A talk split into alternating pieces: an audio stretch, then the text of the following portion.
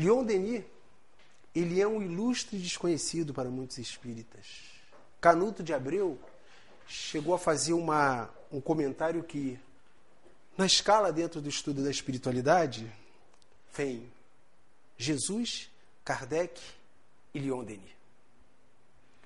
E é nesse, nessa oportunidade que temos de falar da vida dele. Eu trouxe aqui umas colas, vamos dizer assim, mas para que nós consigamos nos aprofundar dentro do estudo sem deixar passar nenhum detalhe da vida desse trabalhador. A verdade, eu gostaria de iniciar com uma frase do Chico Xavier, que o nosso irmão, né, ele fala muito, Chico Xavier até que disse dos, das anotações espíritas, e Chico Xavier deixou-nos uma frase que é: morre um capim, nasce outro.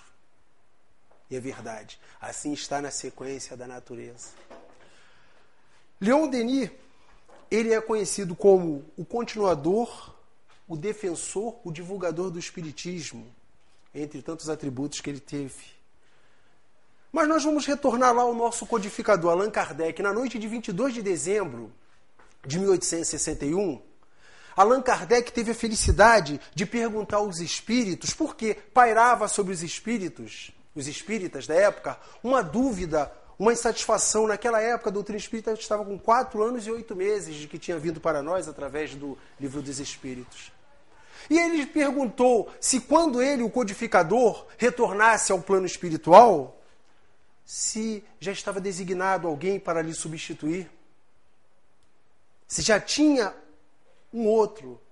E os espíritos responderam que na providência de Deus, na inteligência de Deus, já estava designado, sim, outro irmão, mas que ele iria aparecer ao seu tempo. No tempo correto, ele se manifestaria. E eu peguei um trecho aqui do livro, Obras Póstumas, que eu não poderia me furtar a dizer, em que, entre aspas, os espíritos responderam a ele. É parte do trecho. Sua tarefa será tornada mais fácil, porque, como dizes, o caminho estará todo traçado. Tem uma continuidade. A ti incube a responsabilidade da concepção. Isso os espíritos dizendo para Kardec. A ele, a da execução. Por isso, esse deverá ser um homem de energia e de ação, o que caracteriza essa nossa figura. Admire aqui a sabedoria de Deus na escolha dos seus mandatários. Tens as qualidades que são necessárias para o trabalho a que deve realizar. Mas não tenhas que serão necessárias ao teu sucessor. A ti é preciso a calma, a tranquilidade do escritor que amadurece as ideias no, re... no, silêncio da meditação. A ele será preciso a força do capitão que comanda um navio segundo as regras traçadas pela ciência. Ciência essa que ainda não conseguiu contrariar o que nós temos nas obras espíritas. Na parte científica, na parte filosófica, livro dos espíritos, livro dos médios.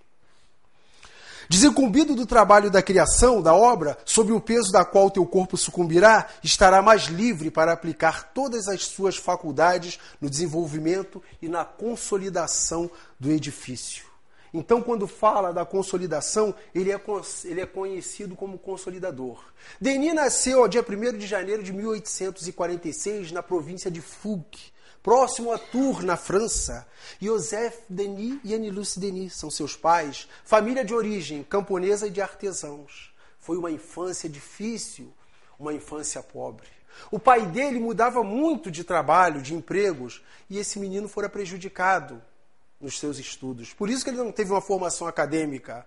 A mãe começou a lhe ensinar os números, as letras em casa.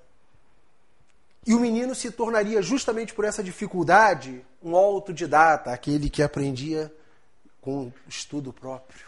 E assim ele via crescendo no seio de uma família católica.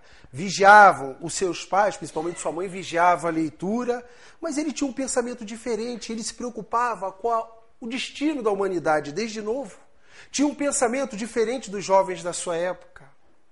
Denis, na verdade, ele era muito voltado para os estudos, mas a condição financeira difícil fazia com que ele olhasse as livrarias desde novo e pesquisasse pelos títulos dos livros. E fazia isso. E buscava se distrair sempre, engrandecendo o que nós podemos ter de melhor, a nossa bagagem moral e intelectual.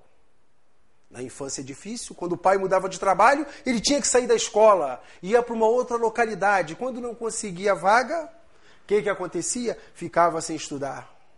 As dificuldades impostas pela vida, ele precisou trabalhar cedo e ajudava seu pai quando seu pai trabalhou na estação ferroviária. Ele salvou até seu pai de uma situação de perder o emprego.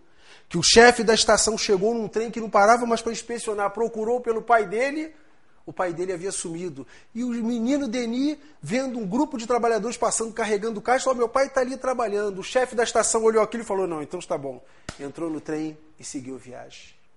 O menino também foi trabalhar na casa da moeda, polindo moedas. Chegava com as mãozinhas ensanguentadas em casa.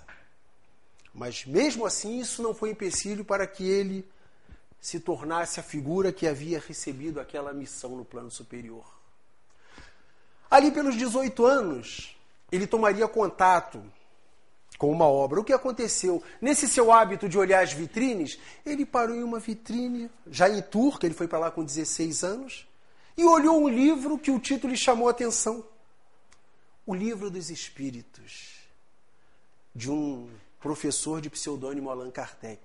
Aquele livro chamou a atenção e ele botou a mão no bolso, catando as moedinhas, que naquele ano ele iria ingressar num trabalho como representante comercial de uma empresa que vendia couros. Mas ele pegou as moedas, olhando aquilo, viu que a quantidade dava para comprar o livro. E comprou. Mas tinha um outro problema. Como ele iria entrar com aquele livro na sua casa? A sua mãe, conservadora no catolicismo, vigiava de perto, como eu falei, a leitura que o menino fazia. Mas ele deu seu jeito. Entrou em casa, arrumou o esconderijo, botou o livro lá. Lia o livro, na ausência da mãe, correto? E à noite, escondido. E ele estava fazendo aquela leitura crítica, estava abafando. Aí um dia ele era muito amigo da sua mãe, ele resolveu confessar para ela.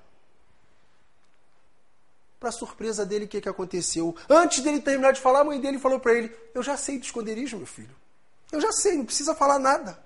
Porque quando você saiu, ia lá, pegava e lia o livro também. E assim os dois foram se tornando convictos da doutrina espírita. Os dois foram buscando conhecimento. Por quê? Leon Denis foi do seio católico, mas a ideia de céu e inferno já não davam mais para ele. Entregou o seu ceticismo ao materialismo, onde tudo era o nada. Nós espíritas, principalmente, podemos dizer que o nosso futuro é o nada? Quando estamos aqui relacionados, nossas causas anteriores vão nos dar a noção do que passamos agora? É diferente pensar assim. Mas Lyon continuou naquela sua, na sua trajetória estudando o livro dos Espíritos e foi se tornando convicto, abandonando aquilo que poderia ser inútil para ele. Lembremos que quando ele tomou o primeiro contato com a doutrina, ele tinha, o Espiritismo tinha apenas sete anos que tinha vindo lá, 19 de abril de 1857, e ele tinha só esse tempo. Falam-se dessa ligação que ele teria com o mestre. Na realidade, Denis teria a oportunidade de estar com Kardec três vezes. E isso aconteceria a primeira vez em 1867. O codificador foi convidado para fazer uma, vamos dizer, uma palestra, né? Na cidade de Tours. E isso foi narrado pelo próprio Denis. O que aconteceu naquela época, a Polícia Imperial estava impondo restrições para se, reunir, se realizar uma reunião com mais de 20 pessoas, tinha que ter autorização. E nem sempre essa autorização ela era rápida para sair. Chegado na cidade, um grupo de espíritas arrumou um local para ele ficar em Spirit Villa, numa quinta do senhor Reboldão, onde ele ficou hospedado com a sua esposa, Amélie Gabriele. E a reunião estava marcada para um salão à rua Paulo e Courrier.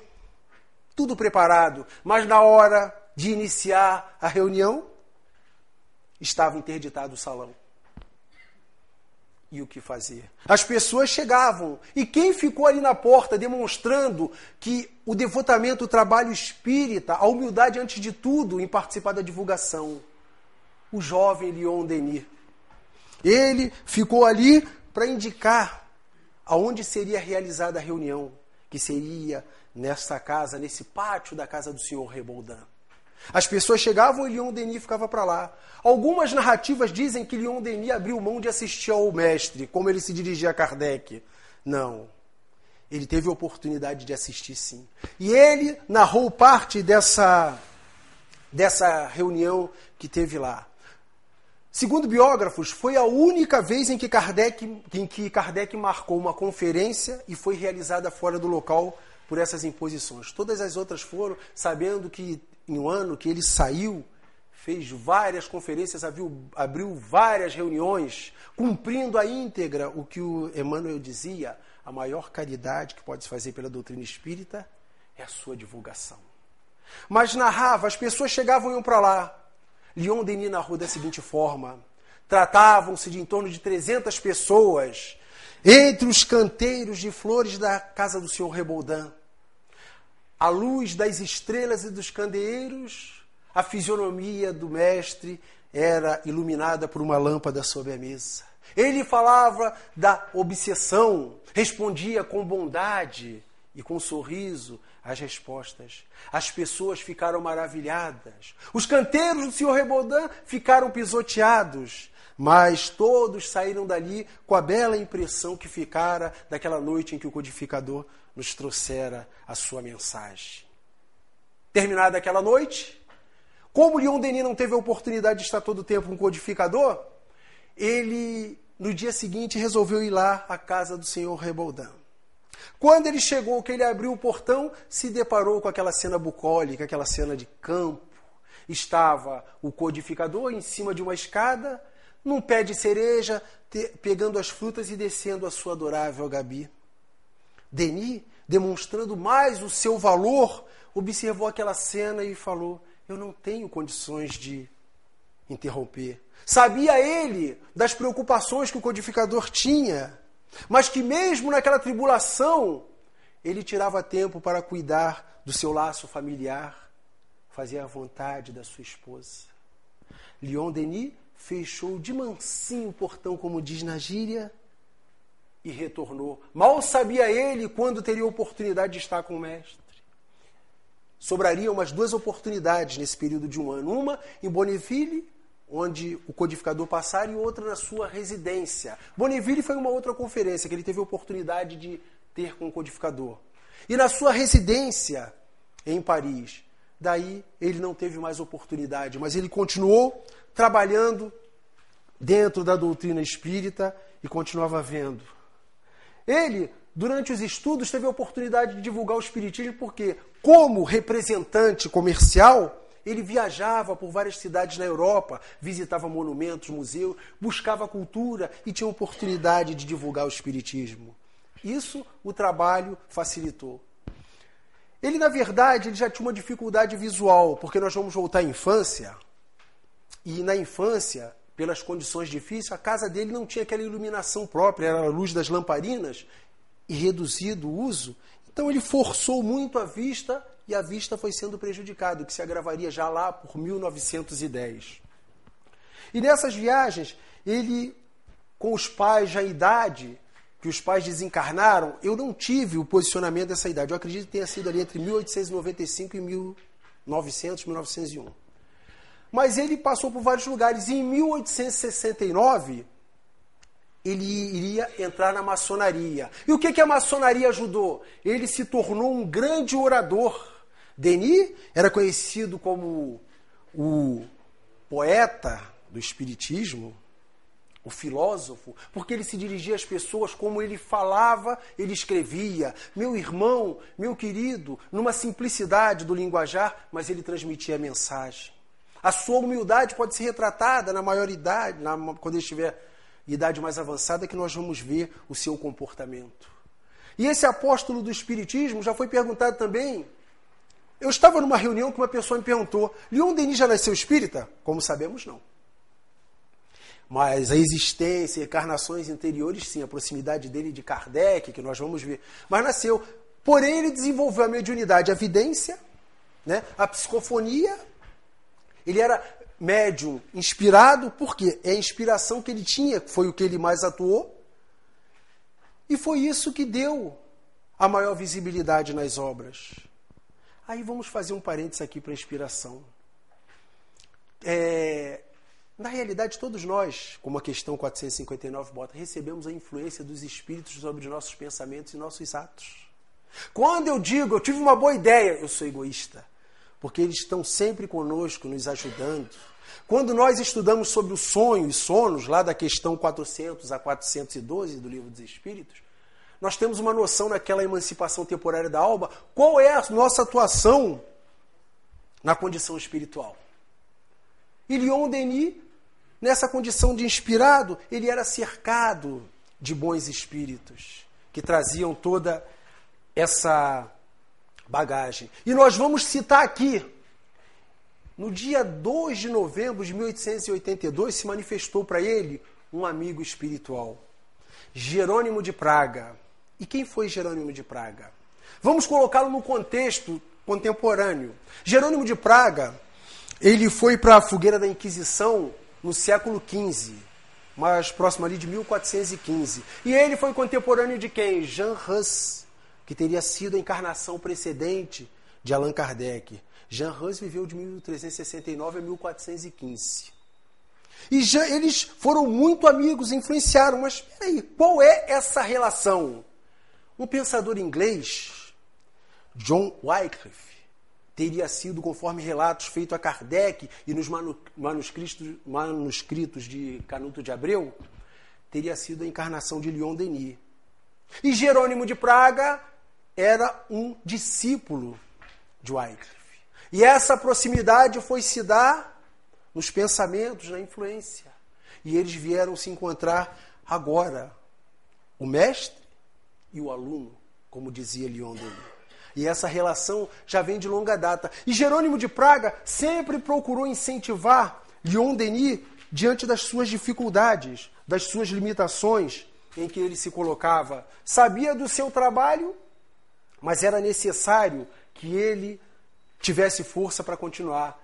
E uma manifestação dessa, Jerônimo de Praga fala com Leon Denis do que lhe teria de tarefa à frente. Mas Leon Denis se colocava ainda incapaz como o Chico perguntou para o Emmanuel, você acha que eu tenho capacidade? E ele, com as limitações da saúde, porque ele já estava sofrendo também outros problemas de saúde, além da visão, ele achava que não iria conseguir dar continuidade na missão. E Jerônimo de Praga lhe diz: Vai, meu filho, pela estrada aberta diante de ti, caminharei atrás de ti para te sustentar. E Denis como se ainda duvidasse da sua capacidade, do seu estado de saúde, que permitiria esta altura, recebeu essa outra afirmativa: coragem, a recompensa será mais bela. E foi. Muito mais bela. Ele precisava desse encorajamento para poder continuar esse seu trabalho. Jerônimo de Praga se revela a Denis num momento oportuno, mas era um espírito de uma, de uma luz. E não foi só esse que se manifestou logo depois Joana d'Arc. Eu digo que era um à direita, outro à esquerda, não importa a ordem. Joana d'Arc se revelaria para ele também, já ali pelo ano de 1883. A heroína camponesa, admirada em França, que quando encarnada fora lá debater com os senhores da terra pelas injustiças, fora parar também na fogueira da Inquisição. Joana d'Arc, ele passou mensagens confortadoras e fortificantes. Meu irmão, vá que contigo eu estarei te amparando. Um espírito com essas duas autoridades ao lado poderia fracassar na sua missão? Leon Denis foi amparado principalmente por Jerônimo de Praga por ocasião da obra Cristianismo e Espiritismo. E ele teve várias obras, e eu aproveito aqui a oportunidade para dizer que nessa visão dele de receber a coragem, Joana d'Arc também influenciava ele nas suas escrituras, nos seus livros, Joana d'Arc e Espírito. Eu fiz até uma relação de livros aqui, mas um, alguns dos livros dele eu vou dizer e fazer um rápido comentário, que nem todos eu pude ler. E vou passar essa encarnação e não vou conseguir ler. E se duvidar na outra, eu não consigo. Porque o contexto espírita ele é muito grande. Livros de Leon Denis, alguns. Ao todo foram 19. Inclusive ele tem obras também fora do contexto espírita. Cristianismo e Espiritismo. Comentário rápido. Nós sabemos que as palavras do Cristo voltadas para a vida futura. Se ele fala em Espiritismo, fala da reencarnação. De forma velada, nós podemos verificar Mateus 17, do 10 ao 13, está lá. Elias a de vir. Temos lá Nicodemos, João, capítulo 3, do 1 ao 20, quando ele pergunta, Nicodemos vai ter com Jesus, pergunta, quando pode o mestre nascer de novo? Mas Jesus, na sua sabedoria, poderia falar já da reencarnação abertamente? Não. Para isso viria o Consolador prometido. Depois da morte, esse livro fabuloso. Para se ter uma ideia, depois da morte foi o livro que tornou Eurípides Barçanufo espírita. Numa história mais ou menos assim, Eurípides era um jovem muito inteligente, morava com seu pai, com seu tio em Sacramento, dormiam no mesmo quarto. E o tio dele conversando com ele, ele fazia as perguntas e por ser inteligente, o tio dele ficou encostado na parede, não tinha mais como falar nada. E ele era católico, trabalhador da igreja. E o tio dele pegou essa obra e entregou ao jovem. O jovem começou. Primeiro ele folheou, não se interessou à noite, começou a ler o livro. E vazou a noite lendo. O seu tio foi dormir e ele acordava e estava o menino lendo. De madrugada o menino lendo. De manhã ele terminou de ler o livro e falou para o seu tio: Olha, eu posso ficar mais um tempo com ele? E pegou o dia, continuou lendo afora os seus afazeres. No final da leitura, ele entrega o livro ao tio e diz: Esse livro é um monumento. Naquele momento, Eurípides tinha encontrado as respostas para os seus questionamentos internos a respeito da humanidade. Mesmo não tendo contato primário com o Espiritismo, ele já se colocava na condição de queria saber quem era ele, de onde vim, para onde vou. Eurípides Barçanufo viveu apenas 38 anos. Para uns, 38 anos, bastante tempo, tipo Ivon Costa, esses poucos, mas de 1880 a 1918. E em 1902 fundou o Colégio Allan Kardec, lá em Sacramento, um colégio voltado para o ensinamento espírita, de uma formação. Espíritos e médiums. Aqui ele relata mais ou menos a relação entre espíritos e médiums. Faz muito no respeito à educação mediúnica que tem que ter para se dar. Nós sabemos que nossa existência é pautada na paciência. Nós temos que estudar. E estudar e trabalhar também, que se estudar e não trabalhar, a cabeça cresce e as mãos atrofiam, não é verdade? Temos Joana Dark Médium, esse eu me esquivo de falar. Quem tiver acesso a essa leitura, Joana Dark, a história de ser heroína, do ponto de vista espiritual. Se nós fecharmos os olhos, vamos voltar ao cristianismo primitivo, nas palavras como era narrado, embora na simplicidade de Leon Denis. Além da sobrevivência, além, além da sobrevivência do ser, dá-nos a ideia, conforme ficaria explícito no, no testamento moral de Leon Denis, a nossa sobrevida, ou seja, a matéria se esvai, a exaustão dos órgãos se dá, conforme a questão 68, mas a nossa essência da bagagem moral e intelectual, ela segue. E é isso que nós armazenamos para voltar. E o nosso livre-arbítrio, nesta vai nos dar as consequências da próxima. E o que nós fizemos, vemos para corrigir. Espiritismo na arte. O espiritismo na arte é influência, porque nós sabemos que nós recebemos a influência dos espíritos. Aqueles nossos irmãos pintores mediúnicos. Esse livro é de uma responsabilidade tremenda. Lendo esse livro, eu me recordo de uma passagem que teve com Chico Xavier, no ano de 1976, quando um pintor pintava as obras de Monet, eu não me recordo, ele foi perguntar ao Chico se era justo ele cobrar pelas obras, porque as tintas eram caras. É uma figura conhecida, eu não, não vou falar o nome dele, mas ele perguntou isso e o Chico respondeu para ele: as obras são dos espíritos. Ele saiu de Uberaba e nunca mais voltou para procurar o Chico e rompeu com o espiritismo. O porquê da vida Onde vem a resposta para nós? O quem sou eu, de onde vim, para onde vou? Eu sou um coitadinho porque sofro? Depende como se encara o sofrimento. Nós vemos que todos esses nossos trabalhadores passaram dificuldades. Lembram a vida de Chico Xavier, as limitações familiares, a doença.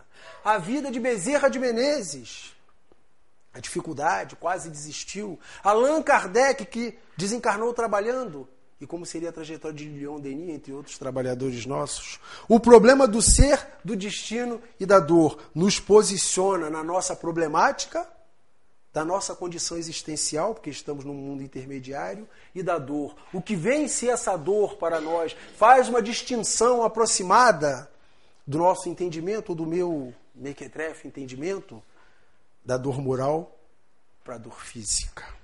Socialismo e espiritismo. A ideia de socialismo, na realidade, esse livro foi de uma compreensão difícil. E eu me dei por memorizar a definição de socialismo. Vejamos naquela época, onde as influências do, né, da, da doutrina levavam para o nada. Socialismo sendo uma doutrina que preconizava um meio de produção coletiva, uma sociedade sem classes, pregando uma mudança radical, mas não violenta do regime social, para se aplicar num ser, nós só poderíamos colocar essa mudança radical e não violenta da nossa postura, ou seja, através das reencarnações. O contexto desse livro, Espiritismo e Socialismo, foi uma forma que Leon Denis colocou para responsabilizar a cada um pela sua responsabilidade na parte da obra. E ele também tinha como hábito não deixar ninguém sem resposta. Leon Denis escrevia muitas cartas, embora com a vista debilitada, ele passou até a escrever através de uma grade metálica com as linhas que ele botava. Ele tinha uma secretária, quando os pais desencarnaram, tinha uma secretária que botava essa grade, então ele ia escrevendo ali para não perder o alinhamento. E ele respondia todas as cartas. Quando podia, ditava para ela que a sua, a sua visão já estava bem prejudicada. Ele aprendeu o braille a partir do término da Segunda Guerra, que ela durou de 1914 a 18, aí ele foi aprender o braille. Mas escrevia e procurava responder. Ele dizia que nós não podemos negar o alimento à pessoa que dirá a palavra. Já pensou se os nossos irmãos evangelizadores, os trabalhadores, negassem aquela conversa fraterna? Se o nosso codificador se negasse a atender o ensinamento dos Espíritos, dando continuidade aqui ao nosso trabalho, com esse auxílio da secretária, ele deu atenção a escrever. E essa secretária, de nome Georgette, ela deixava Leon Denis à vontade quando tinham determinadas cartas que ele queria escrever. E ela pôde presenciar um dos momentos de maior tristeza de Leon Denis. Tristeza não, é decepção, mas que só foi momentânea. Ela pegava, quando a dificuldade da vista já era mais acentuada, deixava e saía do recinto. E Leon Denis resolveu escrever uma carta que está narrada num livro de Francisco Aguaroni, de um irmão daqui do Rio Grande do Sul que escrevera para Lyon dizendo que iria homenageá-lo, ainda em vida, botando o nome de um centro espírita fundado lá com o nome de Lyon Denis. Lyon sentou para escrever aquela carta e redigindo a secretária deixou. Quando ele chamou para ver e ler a carta, porque ele gostava de revisar, veio a decepção. Quando ela olhou aquilo, viu as folhas estavam em branco. A ponta do lápis estava quebrada. E ele não havia percebido aquilo. Ela falou que naquele momento sentiu a decepção de Leon, mas aquele espírito devotado não se fez de derrotado, não. Recebeu um lápis com ponta e redigiu novamente aquela carta, a fidelidade da que a sua mente deixou. E era assim esse nosso irmão, esse trabalhador. Leon Denis também teve uma passagem importante. Quando nós falamos de Canuto de Abreu, Canuto de Abreu é um dos maiores biógrafos. Ele conheceu os manuscritos de Allan Kardec. Ele viveu de 1882 a 1980. Alguns aqui não tiveram oportunidade de conhecer, né? De ser contemporâneo. Canuto de Abreu ele teve acesso a esses manuscritos de Kardec antes de serem destruídos pela entrada dos germânicos em Paris. Em 1915, ele fez um contato com Leon Denis. Leon Denis mandou-lhe uma foto e ele viu aquela figura que já usava a sua, né, sua barba em forma de flâmula. E em 1922, ele teve a oportunidade, em janeiro, de visitar Leon Denis. E chegando lá, ele foi recebido pela essa sua secretária, a senhora Georgette, que o atendeu. Canuto narrou com uma beleza que ele entrou naquela casa toda iluminada, escutava muitas vozes no cômodo seguinte. E ele escutou aquilo, sentou-se à sala enquanto Georgette foi falar com ele. Uma pessoa chegou, se aproximou, olhou, era um homem, balançou a cabeça e voltou. De repente vem Georgette trazendo de, aos braços dados Denis. E ele olhou aquela figura daquele homem aparentemente frágil, 1922, E Leon Denis bondosamente sentou e começou a conversar com Canuto. Falava para Canuto que estava trabalhando ali na obra Cristianismo e Espiritismo, mas que já estava pensando numa outra obra que viria. Falou para ele dos planos de uma futura biografia do codificador que sairia também. Bondoso ainda mostrou algumas raridades sobre o nosso codificador. Canuto de Abreu nunca mais esqueceu aquela visita. Canuto de Abreu é biógrafo não só de Kardec, de outros trabalhadores, mas ele conseguiu juntar um acervo que deve ser levado em consideração. Muitas informações que nós podemos tirar, dúvidas, é através do que Canuto de Abreu nos deixou como legado do conhecimento espírita. Vamos falar dos congressos. Em 1889 ele participou de um congresso porque Lyon era admirado até pelos opositores. Esse congresso que teve, Leon Denis ficou conhecido como defensor do espiritismo. E por que esse defensor? Que ele foi várias vezes à tribuna para defender. Em torno de 30 vezes. Leon contou isso não. Quem contou isso foi um padre. Esse padre estava assistindo, estava participando desse congresso e contou as vezes com que Leon Denis foi lá. Uma semana depois do congresso, esse padre publicou uma nota no jornal, né? E essa nota que ele publicou, ele narrou que contou quantas vezes Leon foi lá. E ele se tornou amigo de Leon Denis porque viu com que beleza, com que dignidade ele defendeu o Espiritismo. Defender sem atacar. Esse congresso deu esse título e deu uma notoriedade maior a Leon Denis, tanto a nível França quanto ao mundo. Tanto que ele se tornou presidente de honra da Federação Espírita Brasileira.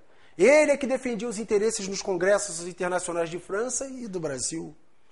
Leon Denis, por ocasião do desencarne de Bezerra de Menezes, lá do outro lado do Atlântico, chegou a falar: quando tais homens desaparecem, não só os espíritas do Brasil sofrem, mas os espíritas do mundo inteiro, se referindo a Bezerra. E a outra que chamou atenção, embora tivemos outros congressos, foi um congresso de 1925. Esse tem uma história peculiar.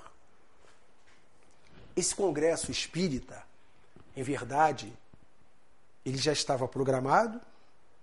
E Leon Denis fora convidado por Jean Meyer, Jean Meyer, um amigo, um trabalhador espírita que estava organizando esse congresso. E convidou Denis para dirigir o congresso, mas Denis já estava ali com 79 anos, quase 80, estava cansado, doente, e Leon Denis não queria aceitar.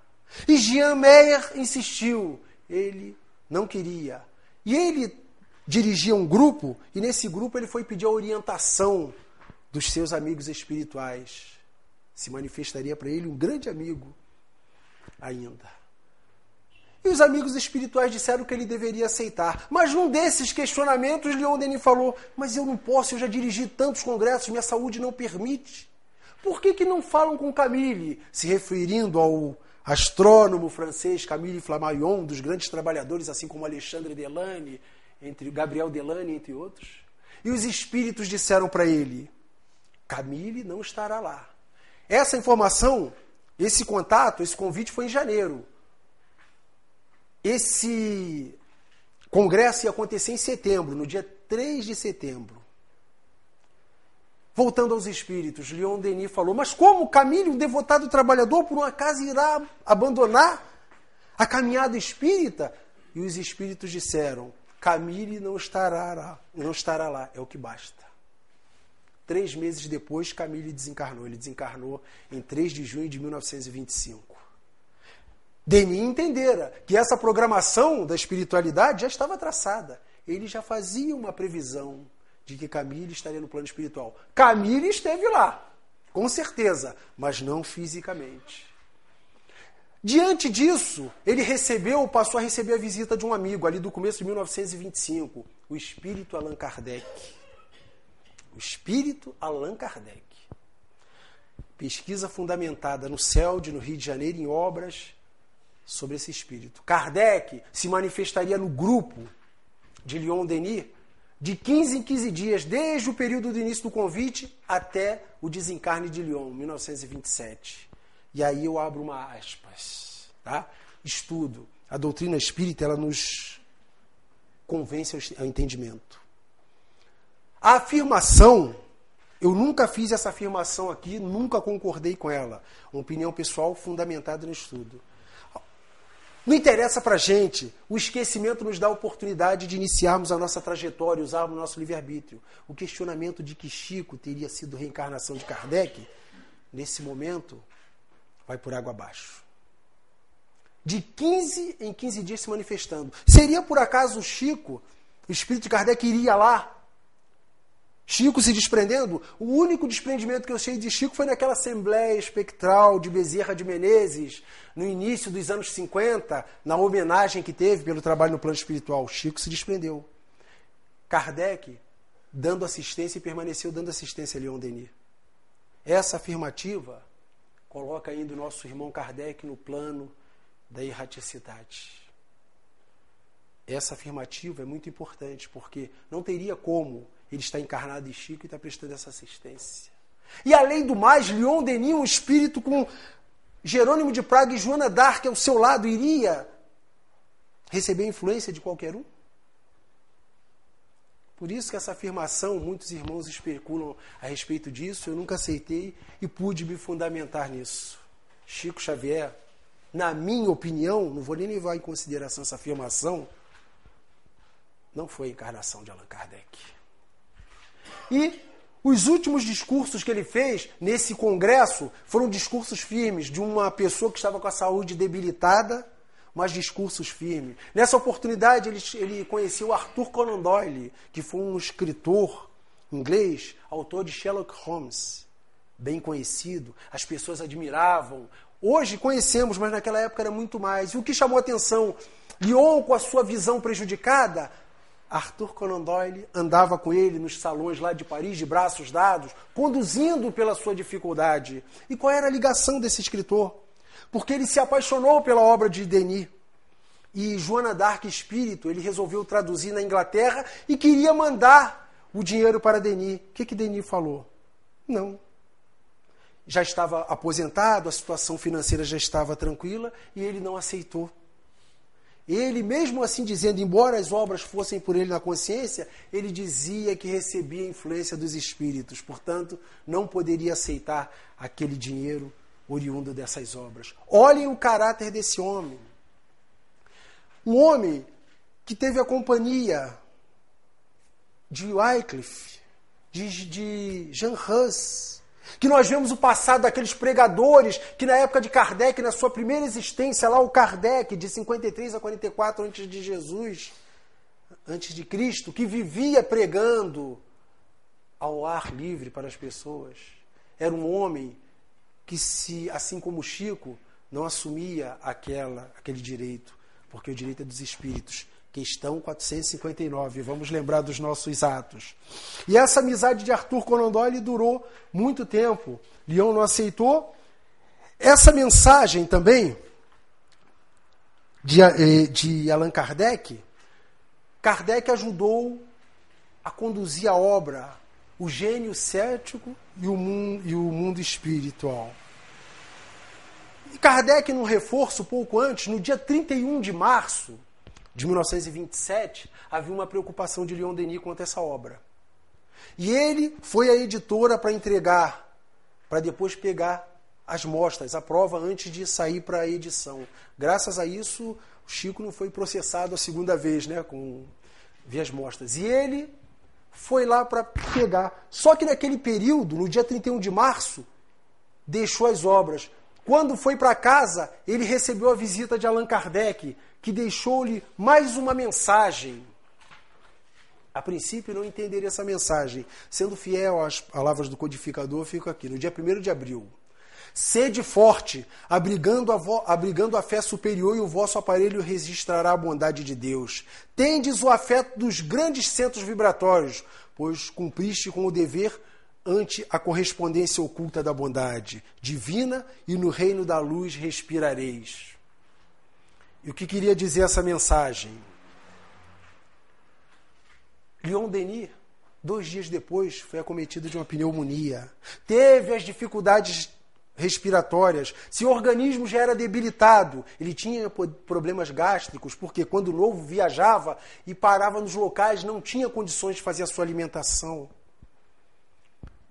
E essa pneumonia foi agravando.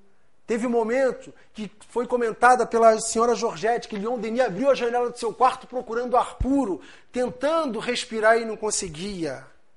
E Kardec falou: respirareis no mundo superior. Leon Denis, acamado, perceberam nele, embora tivesse com a dificuldade de falar, a voz ainda dava para se perceber entre os dentes. Ele olhava entre as paredes assim, com o olhar longe, esperando chegar o momento sublime. Momento sublime. Era como Leon Denis se referia à morte. O momento sublime. Narram as suas três acompanhantes, dentre elas a senhora Georgette, que ele desencarnaria sorrindo. E foi isso que aconteceu. Por volta das 21 horas do dia 12 de abril de 1927. Perceberam que ele deitado, quando se deu o desprendimento, ele abriu um sorriso no semblante alegre, como se já tivesse experimentando o ar da nova paisagem, no seu momento sublime. Denis, em verdade, ele tinha um receio, não era receio da morte. Ele tinha o receio de ser sepultado vivo, como deve ter acontecido muito naquela época. As condições de, da medicina de comprovarem a morte, e ele deixou tudo preparado. Pediu aos seus amigos que observassem bem se ele realmente estava morto, que guardasse um período, tanto que ele foi, ele foi sepultado no cemitério de La Salé no dia 16 de abril, ele desencarnou dia 12. Todo o período que precisava para observar, e ele queria que no máximo de pessoas pudessem vê-lo.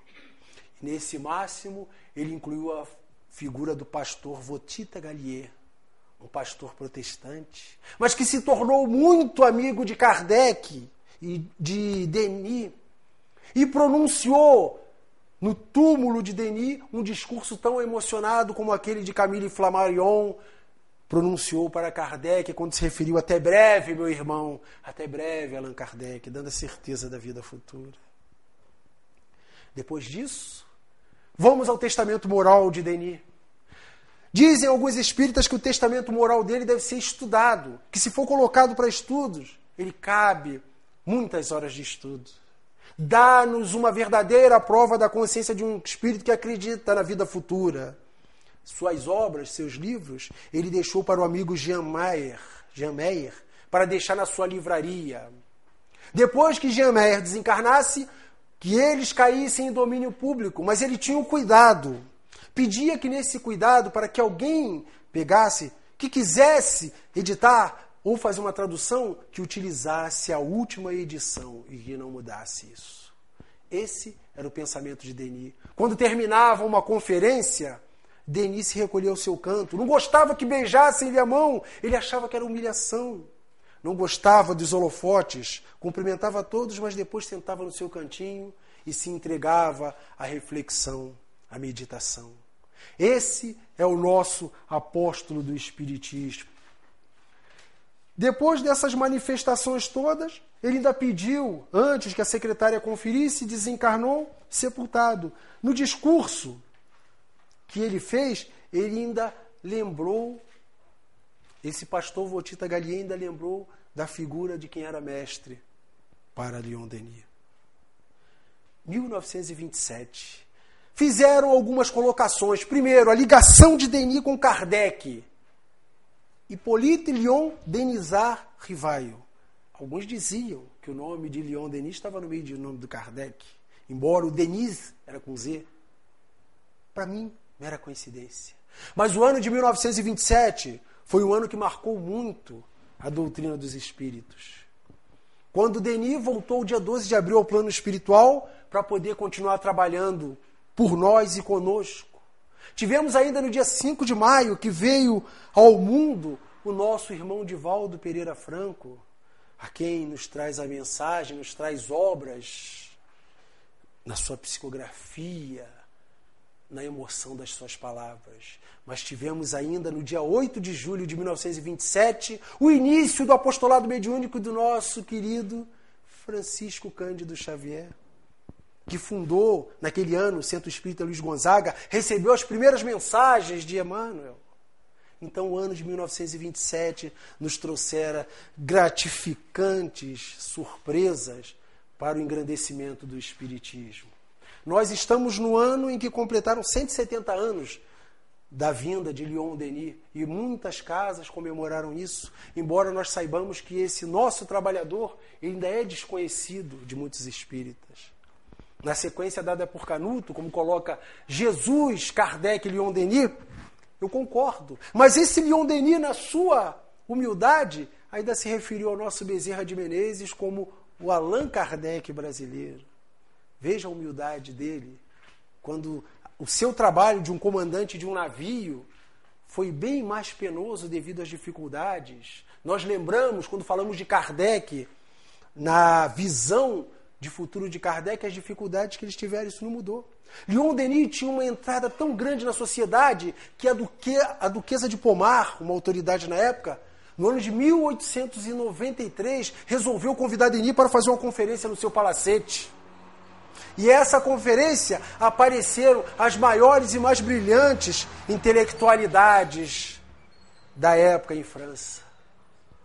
E Leon Denis impressionou a todos aqueles, muitos dali buscaram conhecer mais o Espiritismo.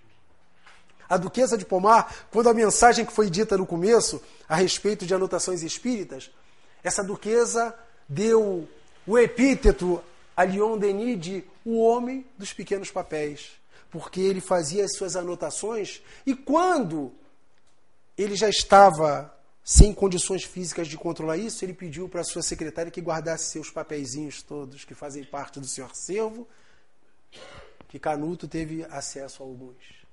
Recebendo esse apelido, o homem dos pequenos papéis, mas são pequenos papéis que têm grandes mensagens, grandes ensinamentos. Ele nunca foi de se levar pelo lado da fama, não se deixar. E é essa figura do nosso querido trabalhador que nós temos ter em mente conosco. A direção do bem, o caminho reto como ele seguia, como ele narra na obra Depois da Vida. Leon Denis só buscou trazer para nós a consolidação dessa doutrina. Nos momentos mais isolados, na sua dificuldade, ele se recolhia, pedia força a seus irmãos superiores para que lhe pudessem dar o caminho Lyon teve a oportunidade também de servir ao exército na guerra de 1870, uma passagem importante. Dentro do trabalho dele, ele entrou como sargento, saiu subtenente e pôde fundar com um amigo um grupo espírita. No meio da guerra, onde nós sabemos que no campo de batalha acontecem muitas manifestações mediúnicas. Eu tenho exemplo disso numa casa do Rio de Janeiro que eu, que eu iniciei minha evangelização infantil lá atrás, tem isso. Foi um fato que marca, quando eu lembro disso, o nosso trabalhador, que né, então era presidente, ele estava acuado na guerra e ele narrou para a gente que uma tropa se materializou, passou, ele entrou atrás dessa tropa, mais à frente saiu da linha de tiro. Quando ele chegou no Rio, que ele estava falando, perguntou ali, mas não aconteceu mais nada.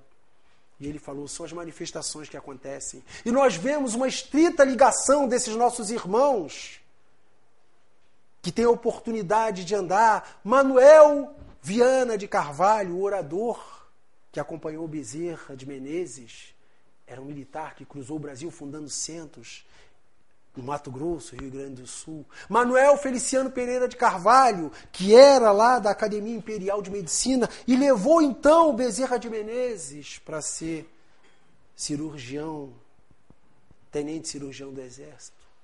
Temos outras passagens que temos Chico Xavier quando for a visitar a academia e nós vemos que esses irmãos nossos trabalhadores estão sempre voltados para esse lado. A assistência. No seu grupo de trabalho, Leon Denis foi desenvolvendo todas as suas habilidades. E ali chegou à conclusão que ele precisava desenvolver a inspiração pelos livros. Quando nós nos debruçamos na obra O Gênio Céltico, que é difícil encontrar. Eu tive acesso a essa obra lá no Centro Espírita Leon Denis, lá no Rio de Janeiro. É uma obra maravilhosa. Nós percebemos ali, através da influência do poeta do Espiritismo, a beleza das palavras do Allan Kardec em espírito. A consciência de um espírito que, cumprindo a sua missão, traçou o seu caminho reto. E esse caminho, meus irmãos, que nós temos, ele já nos fora preparado lá atrás. Jesus nos preparou esse caminho quando ele anunciou o Consolador prometido: se me amais, guardar os meus mandamentos. A paciência do cristão, principalmente do espírito, esperar 18 séculos quando vier aquela assembleia espectral, quando Jean Hus recebe a missão de vir, já que Napoleão Bonaparte mudara seus destinos, e viera o Consolador. 1857, o Livro dos Espíritos. 1864, o Evangelho segundo o Espiritismo. Fora da igreja não há salvação? Não. Fora da caridade não é salvação. E ali nos viera o que nós chamamos da nossa bússola, nosso guia.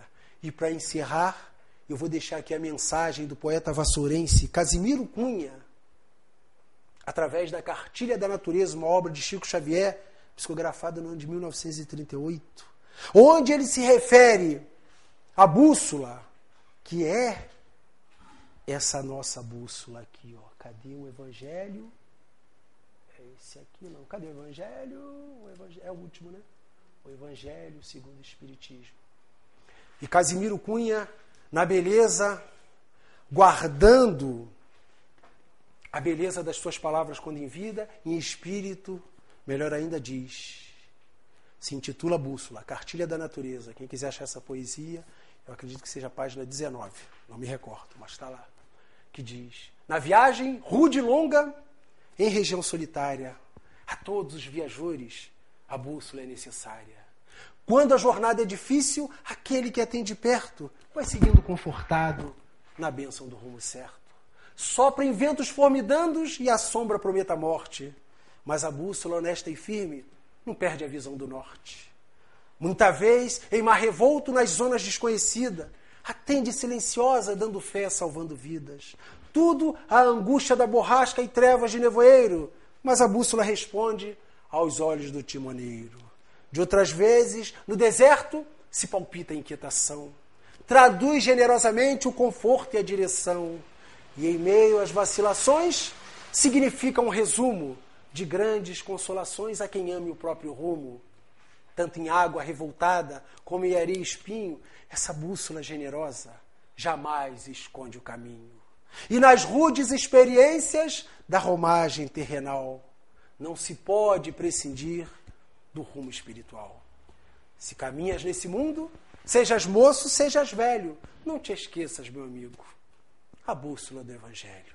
Que assim seja, meus irmãos.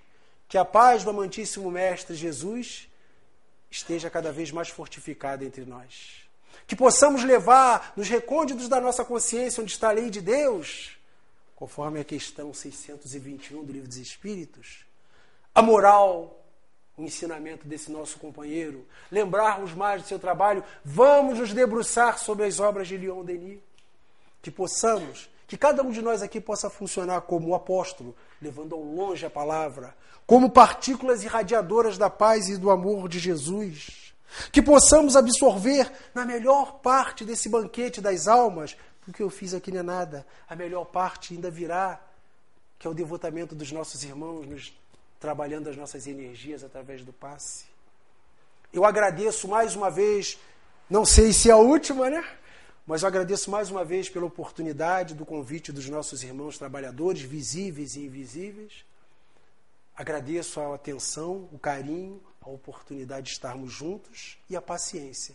E que, se for permitido pelos homens, que nós possamos estar aqui reunidos outras vezes, mas se não for, a gente vai estar em pensamento. Muito obrigado, uma boa noite a todos, meus irmãos. Que assim seja.